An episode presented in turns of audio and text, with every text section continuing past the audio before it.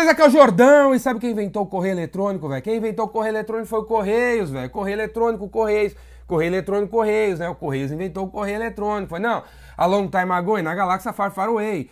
40 anos atrás, lá em Nova York, imagina a cena. Tinha lá reunião de staff rolando no Correios, 60 lugares, 60 velhos de cabelo grisalho com a pança em cima da mesa, com a pança em cima da mesa na reunião de staff.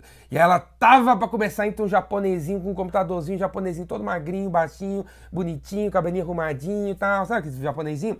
E aí ele entra, a galera começa a falar, chega a hora dele, o japonês pluga lá o computador na mesa dos velhos e começa a falar. E galera, inventei o correio eletrônico. Agora, a partir da semana que vem, os nossos clientes vão mais sair nas nossas agências, comprar selo, comprar papel, postar carta, para que a nossa logística tenha um monte de coisa para fazer, com um monte de gente empregada, a gente vai precisar mais desses caras, daquelas porra, não sei o que lá. Aí o japonesinho falando isso, aí um dos três veaco, dos veacos, né? Um bateu no outro assim, falou assim: Ei, que que esse maluco aí que tá falando aí? Que que esse cara maluco aí? Que que esse japonês aí? De cara que ele é? Marca o nome dele aí. Marca o nome dele aí. Eu tenho um primo meu que vai dar um jeito nesse cara aí. É.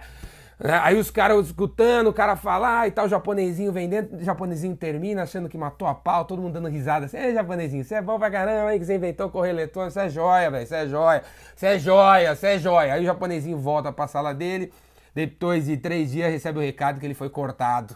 A empresa vai reduzir o número de caras de TI, ele foi um dos caras que saiu fora, velho, saiu fora, porque a ideia revolucionária dele ia acabar com três, quatro áreas da empresa e os vice-presidentes estavam muito afim dessa parada aí, né? Foi a mesma coisa que aconteceu, né? A mesma coisa aconteceu na televisão, cara, na NBC, na ABC, né? Porque eles deveriam ter inventado, a ABC é tipo a Globo dos Estados Unidos, né? eles deveriam ter inventado a Netflix e talvez tenham inventado a Netflix.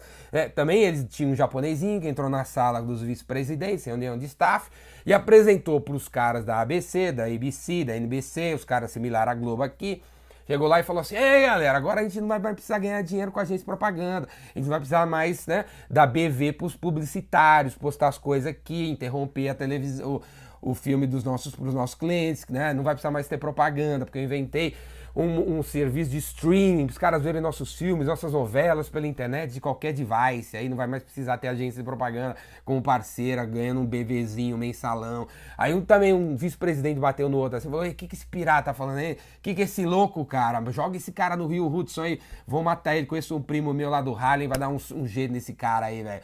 É, e dito e feito, quatro dias depois, uma, um memorando na empresa cortando o número de japonês na área de TI, o Japa rolou o Japa rodou, velho, entendeu? Porque em todas as nossas empresas, em todas, existe um bicho chamado sabotador, o cara que ganha uma grana, que tem um orçamento, que tem uma área, que tem um investimentos no, na, na, paradinha dele e ele é contra qualquer tipo de inovação, qualquer tipo de coisa nova, qualquer tipo de parada que leve ele a perder, perder poder, perder a mesa dele, perder a sala dele, perder o carro da empresa, perder o celular que ele tem, perder toda toda a paradinha que ele tem, velho. Existe o sabotador que sempre vai estar tá contra a gente, os vendedores vendendo inovação, velho. E aí, contra os sabotadores que estão dentro da nossa empresa, contra as nossas ideias, a sugestão que eu dou para você é o seguinte: primeiro, você sai fora da empresa, ou segundo, faça de qualquer jeito, hackeie a sua própria empresa, coloque a coisa em prática, não peça permissão, não peça autorização de ninguém na sua empresa. Você inventou o correio eletrônico, vai acabar com o business da área de não sei o que lá. Conte, coloque o negócio em prática, cara. Comece de um jeito que não precisa pedir dinheiro nem autorização para ninguém. Coloque essa, essa, parada em prática, porque na hora que o negócio estiver funcionando, que virar um case, que tiver resultado, todo mundo ali vai ter que cair pro seu lado, velho, beleza? E nos nossos clientes, o tal do sabotador aparecer, faça da, a mesma coisa, velho, a mesma coisa. Se o vice-presidente na sala de, de reunião de marketing falou que não tá afim de comprar um negócio de você, fecha a reunião, sai da sala, volta para a recepção. O prédio tem 12 andares. Pede para a menina agora que você quer, é, é, quer um horário agora falar com o cara de TI e vai na área de TI falar pro cara de TI aquilo que você falou pro cara de marketing, o cara de marketing falou não para você. Beleza? Não pare, não pare a evolução do mundo, não pare a implementação das suas ideias inovadoras, não pare de vender inovação só porque um cara sabotador que por causa de status, por causa de da, da, da, do feudo que ele tem lá, ele não quer que o mundo evolua. Dane-se o cara, velho. Vamos em cima dos outros, beleza? numa empresa com cinco pessoas. Se uma não tá afim, se uma não tá afim, vamos falar com os outros quatro. E vamos colocar em prática um modelo menor, um projeto do tamanho menor, que não inicialmente vai atrapalhar a vida desse cara aqui, né? Ele continua com o feudo dele lá vivendo, mas a gente começa a fazer a parada com esse cara de algum jeito, para trazer resultado para esse cara, para esse cara mostrar para esse aqui, para mostrar para esse aqui, para um dia esse cara ou inspirar para fora ou ter que estar tá junto da gente, beleza? Valeu, galera. Não para a inovação por causa desses boçais, desses feudalistas que tem aí no mundo dos negócios, que são sabotadores e estão contra você. Valeu? Não interessa quem for. O dono da empresa está sabotando o seu negócio, vai no estagiário, começa o trabalho com o estagiário numa versão menor.